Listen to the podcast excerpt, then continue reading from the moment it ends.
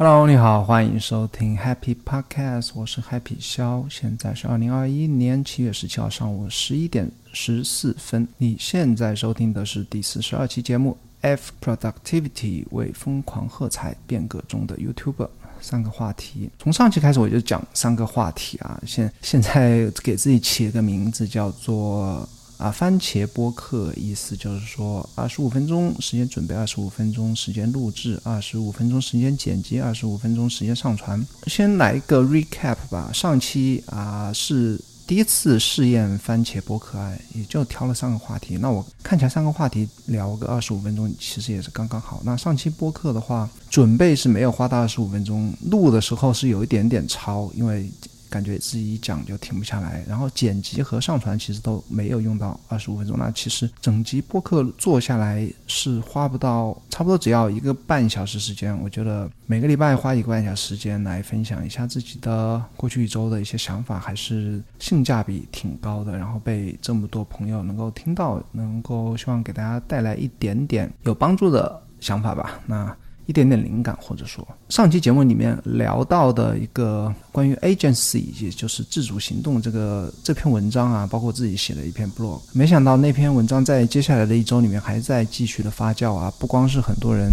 继续的在转发那篇文章，以及写自己的一些评论。那我发现还有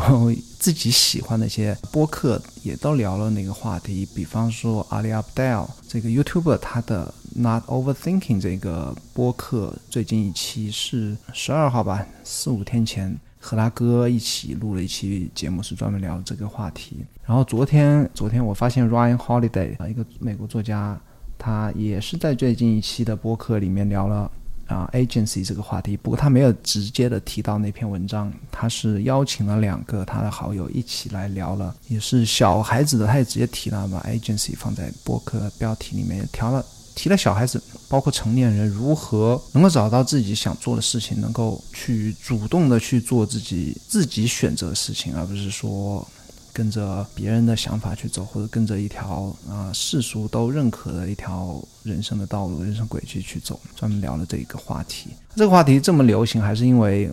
还是我讲过很多次啊，真的是这个时这个节骨眼，就是小朋友放假，然后暑假放了已经两个礼拜过去了。那做家长真的是特别焦虑啊，特别是看到就像我们家的 JR 一样，这样四年级男生到了这个不上不下的年纪，你说让他玩一个暑假吧，你感觉有点浪费的时光，浪费青春。你让他去做什么吧，他他自己肯定不知道是去做什么，然后你家长你也不一定知道他应该去让他做什么，或者帮他去选择他去做什么。所以说，我觉得这篇文章这么突然流行，还是有它的一个时间和。空间的背景在这边，刚才也就像刚才讲的啊，这也是我写的一篇 blog，那把这些自己其实每天写一篇 blog，那一个礼拜七篇，就像我刚才在做播客提纲一样，我要挑三个话题出来讲，真的是太简单不过了。二十五分钟其实根根本都要不了，其实只花五五六分钟时间，那个播客提纲就就已经写好了。所以说也鼓励大家有机会的话，也不妨试试写写 blog，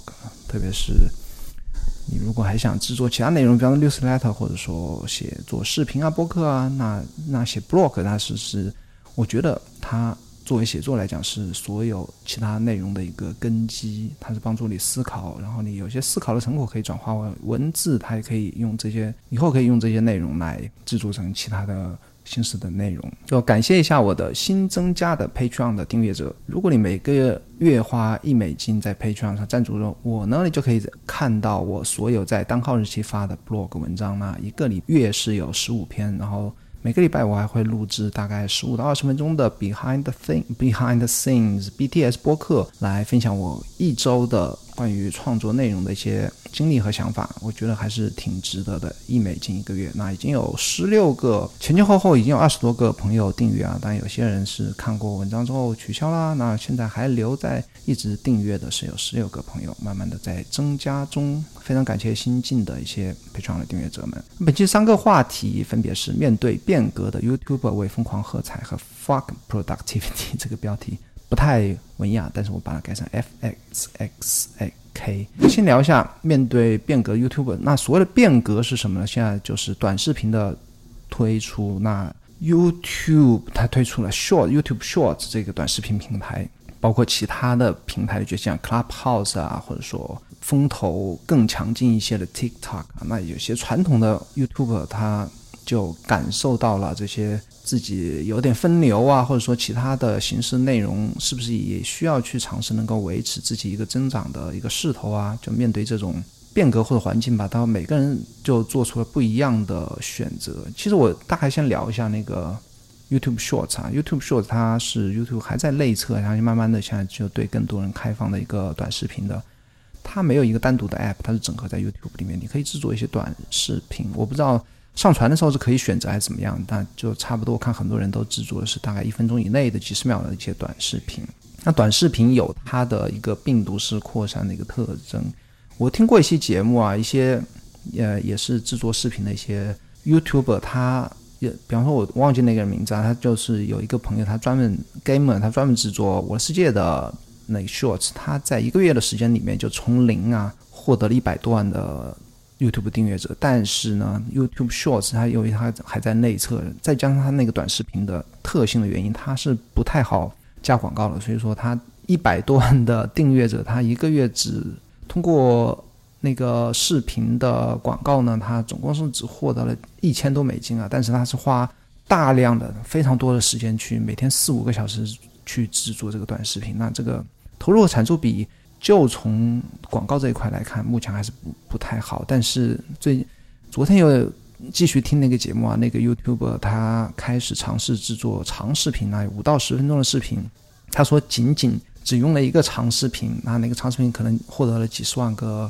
观看吧，因为他是通过短视频积累的人气，然后中那个长视频能够在那个视频上通过广告获取的回报，就在一个礼拜之内的时间呢，就超过了他拥有一百万订阅者之前制作的一个月的所有内容，不止一个月，那就过了，到现在已经过了好几个月了，所有的回报就通过那一个就没有那一个长视频来的。多，当然这是一个，所以说这个短视频它有它的特性，就是可以快速的积攒人气，然后你可以有把人气啊，就可以通过其他方运用到其他方面，通过其他方方式来变现。所以说，有的人是通过短视频往长视频走，那我接下来讲的就是很多传统意义上的 YouTube，那现在也也有在往短视频走，比方说阿里 Abdel，我经常会聊的一个。关于个人效率主题的一个 YouTube，他最近也在做很多短视频，而且他现在我感觉他的在雇佣了一些团队啊，比方说他有写手、有编辑，还有呃 manager、assistant 等等吧。就是说他他整个的流程是他会和团队开会，然后制定每周的创作的计划。比方说他有一个想法，我要制作一个关于。啊，YouTube 能够获得多少收入的不同收入的方式的这样一个话题，他就扔给他的编辑去写成文章。他可能自己会提供一些素材给编辑写成文章，写成底稿，然后他花时间来录，录是看他自己录。那以他的经验来讲，那录一个十分钟左右的短视频，他顶多顶多半个小时就可以搞定。然后录完之后，直接把那些视频的 clips 就直接扔给他编辑，那编辑去做。然后中间那些包括广告啊、接广告、接洽往。视频里插广告等等，最后上传，那全部是扔给团队去做。其实他每个月礼拜可以做三到四期视频，其实花的时间是非常短的。当然，他需要付一定的工资给这些他的团队。那据我从其他的人 YouTube 那边呢了解到呢，那这样一个团队的开销基本上是可以达到他一个 YouTube 收入的三分之一多。除了阿里 Abdel，我还有观察到，呢 Peter McKinnon 最近也开始做短视频，而且他不只是做 YouTube Shorts，还做 TikTok、做 Instagram Stories 等等吧。哎呀，这 第一个话题又聊的有点超时啊，十分钟。这一方面是一些传统的 YouTube 在在转型而，我还观察到一些没有转型的，或者说有些数年前拥有很大粉丝群体的传统的 YouTube，比方说 Tom's Frank 也是一个效率类的。YouTube，然后他最近我感觉他就是有一点，我在观察他在最近一两个月的视频吧，那个观看数都只有十万、二十万多的三十万，这个数量的话，同我观察的另外一个最近增长比较快的，仅仅是只聊 iPad 一个话题的一个 YouTube 叫做 Christopher Lawley 这样一个 YouTube，他刚刚跨越了十万。follower。那你想，Thomas Frank 是三百万，三百万比十万多多少？三十倍。然后他们两个人的 YouTube 的观看数，就平均的观看数相差无几啊。可能 Thomas Frank 比 Christopher 稍微多一点五倍到两点两倍不到，但是他们的粉丝群体是有三十倍的之差别之多。这个其实中间的原因，我觉得背后原因值值得我们思考啊。一个是啊，Christopher 他是借着苹果和 iPad 的这个东风，就是极度的内容是极度的。可用性怎么叫可用性有价值？就是说，它的视频被别人看来是可以拿来直接操作的。Thomas Frank 他如果仅仅是讲个人效率的话，其实个人效率，待会我要讲啊，就是说来说去那些东西其实都是有一点镜花水月或者空中楼阁，不太是不太实用的。那我我下一个话题再讲吧。那就是如果一个传统的 YouTube 它没有。就是不断的进化或者不断的适应新的潮流的话，其实是会萎缩的。我觉得它还是会慢慢的会被不能说被淘汰的要掉吧，还是有被啊萎缩的一些风风险在。包括我最近在分享给我的 newsletter 里面一个 Linux Linux 的疯狂的一周这样一个视频，我觉得。推荐大家也去订阅我的 newsletter，我分享一些有趣的内容在里面。那这个视频呢，就 Linux 的团队啊，他是如何，包括他的整个团队经理是如何管理他整个团队。七天时间，一周的时间，那其实只有五个工作日，五个工作日的时间创作出七个视频啊，非常了不起。然后整个团队就是每天在那边就像打仗一样，战地一样的，就是每个人安排不同的。角色不同的人做不同的事情，那只要有一个人出了状况或者不在或者请病假的话呢，其他人就要顶上，让整个团队经理就去跟每个人去协调沟通等等。啊可以说明一个一个运营的比较成功的一个 YouTube channel 背后是有非常多人的努力在里面的。接下来聊一下啊，我就接下来聊一下我刚才讲的那个效率，个人效率吧。其实我是昨天写了一篇 F 开头的。F word，然后 productivity 这样一篇文章，我没有分享到社交媒体，没分享到推特，但是那篇文章是我如鲠在喉很久的一想说的一些话，然后我也没说的很彻底。其实我自己是喜欢研究一些效率方面的应应用啊或方法呀，但是研究来研究去，我发现这些东西其实都是狗屁，都是扯淡，所以我才会用那个 F word 来说 F。Productivity，那那些工具，说实话，那些工具其实根本没有任何一个工具或者任何一个方法可以真正的帮到我们。关于个人效率啊，我觉得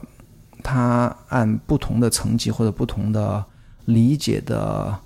啊深浅，我可以可我觉得可以是可以这样分啊。工具是最浅的一层，你如果想入门个人效率呢，你可以说，哎，我是不是可以用不同的工具来管理我的个人事项或者我的习惯等等。会有不同的对我的效率会产生不同的影影响的，我觉得影响是肯定有的，但是多少呢？或者呢，持续多久呢？那功率据这一块是几乎是可以的影响是几乎可以忽略不计的。那从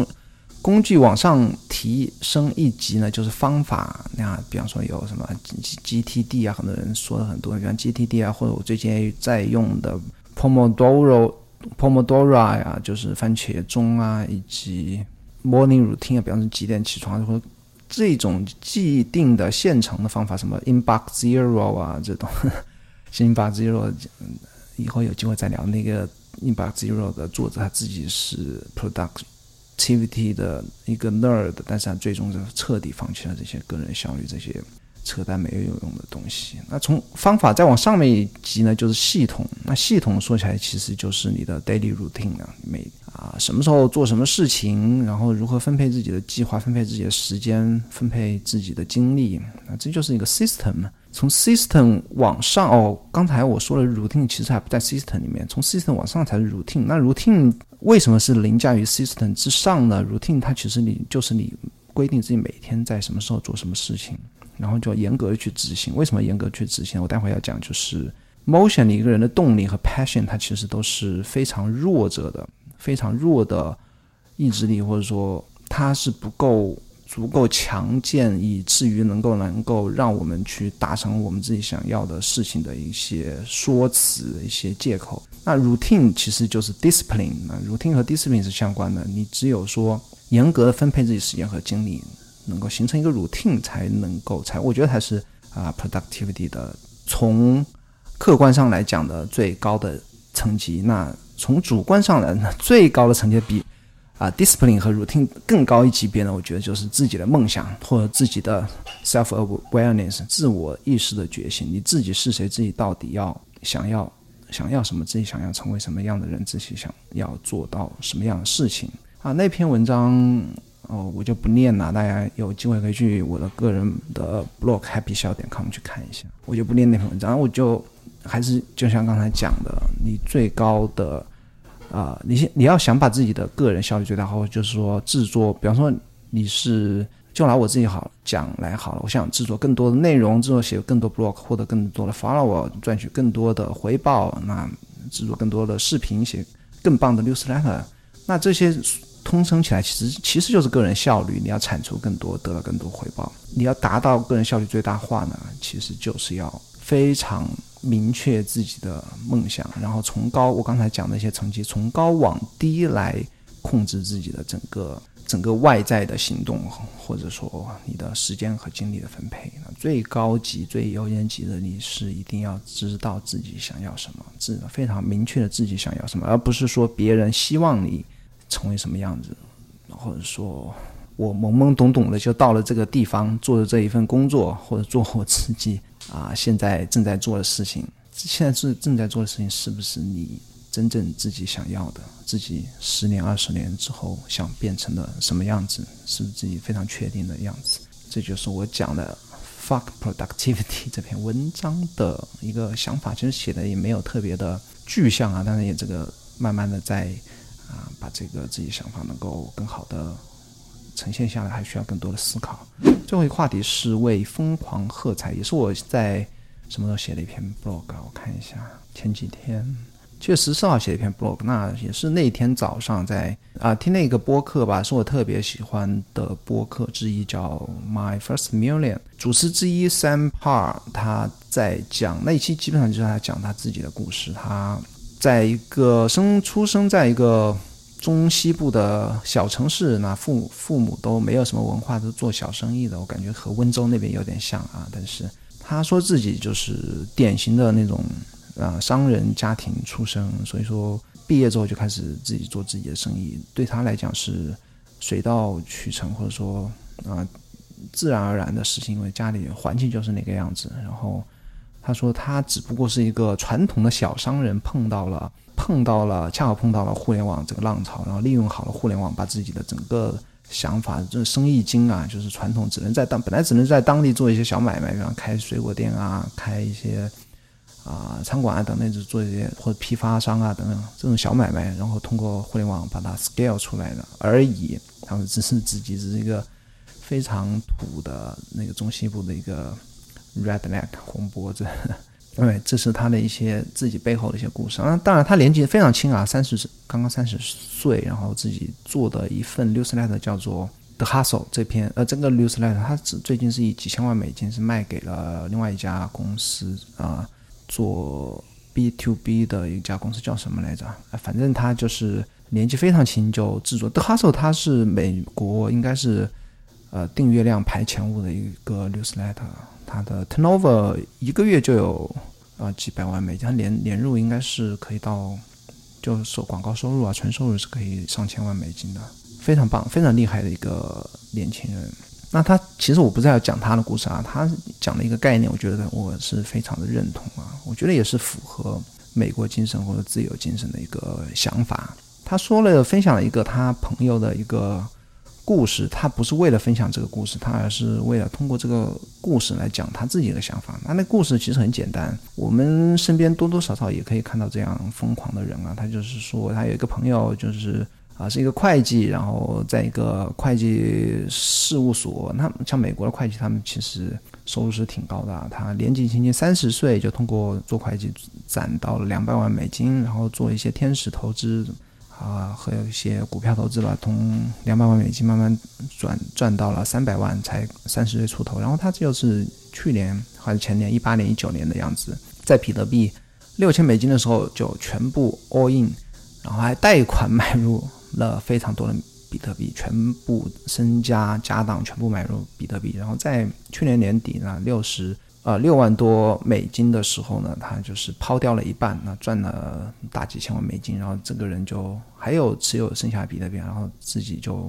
移居到美国以外的另外可能欧洲某个国家去了。他说讲这个故事呢，不是说 要讲比特币或怎么样，他就说他觉得这个朋友是非常疯狂的。以他自己作为一个连续创业者的 身份来讲，他都觉得这样一个人是非常疯狂，因为他是不顾一切的 all in 于一个非常有风险的一个资产里面。他说一般人是绝对不可能去做这样的事情，他说他自己也不可能做这样事情。那他想讲的道理就是说，他非常感谢有这样的人。感谢有这样疯狂的人做这样疯狂的事情，因为有这样，那这个时候他的搭档啊，就是那个 Sam Puri，马上就哎，是的，是的，我觉得有这样的人才会让世界更有趣。那 Sam 说，我不是觉得有这样的人让世界更有趣，他说，因为有这么疯狂的人存在，他才会显得其他那些看起来不那么疯狂的事情，会对于普通人来讲就变得更加的习以为常或者变得正常。呃，也就是说。普通人过着非常 boring 的生活啊，就是因为有啊这些疯狂的人存在，把疯狂的边际把往往外推的更多一些，才让那些不那么疯狂的人的事或事情能够让普通人能够也能够来尝试。哎，觉得哎，就说我我我不做那么疯狂，但是我觉得哎，我我是不是可以做做自己平时不会做的事情啊，创业啊，或者说投资啊，或者说。我自己要想做视频、做播客啊，展示自己啊，是不是我也可以去做啊？因为我比那些那么疯狂的人看起来，我只不过冒非常小的风险而已。他是觉得这个意思啊，我就听完这句话，我就我觉得我我也非常有触动啊。因为为什么很多时候我们是不太敢去倾家荡产去冒险，我也不鼓励这么做，但是。有时候，我们觉得我们普通人，哪怕是非常小的冒险，也是不太轻易敢跨出啊，跨越雷池半雷池半步的啊。就是因为很多时候是取决于我们怎么看待疯狂这件事情。那如果你不去做疯狂事情，但是你很感激，就像何塞姆一样，你感激有这么多疯狂的人和疯狂的事情的存在的话，我觉得是一个态度啊。那你如果有这种态度的话，我们。每一个人作为一个整体啊，这个整体它的自由度或者说宽容度才会变得更高。如果我们每一个人就会对于疯狂事情都是排斥，或者说觉得说不应该，或者说是一个取一个负面消极的事情，那我们大家想一下，如果我们每个人都这么想，做是肯定不会做啊。如果想也这么想的话，做一个整体。那我们的社会、我们的环境、我们的言论、我们的包容度是会变得越来越小、越来越窄。那每个人其实对每个人其实都是不好的。那意味着你可以做的事情就越来越少，可以讲的话就越来越小声，可以想的事情就变得越来越的、越来越那么保守，或者说没创意，或者说没有多样性。那其实我们先不要想自己。可以去做什么？我们可以先想一下自己可以鼓励什么，可以容忍什么，可以包容什么，可以接受什么。只有我们能够接受那么多的疯狂的事情，那么多的多样性。比方说，我在文章里举例的，苹果推出了 iMac 那么多颜色，你可以不去买那些。疯狂颜色的 iMac，但是你可以鼓励说：“哎，朋这一家公司推出了这么不一样的产品，是吧？我们希望它以后能够推出更加有创意的产品，更加。”不一样的东西，而不是说，哎，我觉得电脑只能够黑白灰。如果大家都觉得电脑只能黑白灰，那一家公司它能够做的做的产品，它其实是会变得越来越 boring。它我们能够用到的东西，用到的创意，用到的科技，也会变得越来选择越来越少。那其实就是我们的选择和看法，其实。也是我们的投票，我们的投票其实决定了我们未来的环境，我们未来能够得到的东西，我们未来的选择。所以说，嗯，这我觉得这个当时听到这个观点之后，就特别有想法想去表达。我也是借这个机会，就是说，不是让每个人都去做疯狂事情，那真的是我们至少要为疯狂的人和事情去鼓掌和喝彩。好，那这就是我今天要讲的三个话题，二十七分钟了。啊，如果你喜欢我的节目，喜欢我的讲的一些乱七八糟的事情，欢迎你来我的个人网站看一看，因为我们在那边每天更新一个 blog，happy 笑点 com。个 blog blog 主题是还是关于个人效率和自我意识。那咱们下个礼拜六或礼拜天再见，拜拜。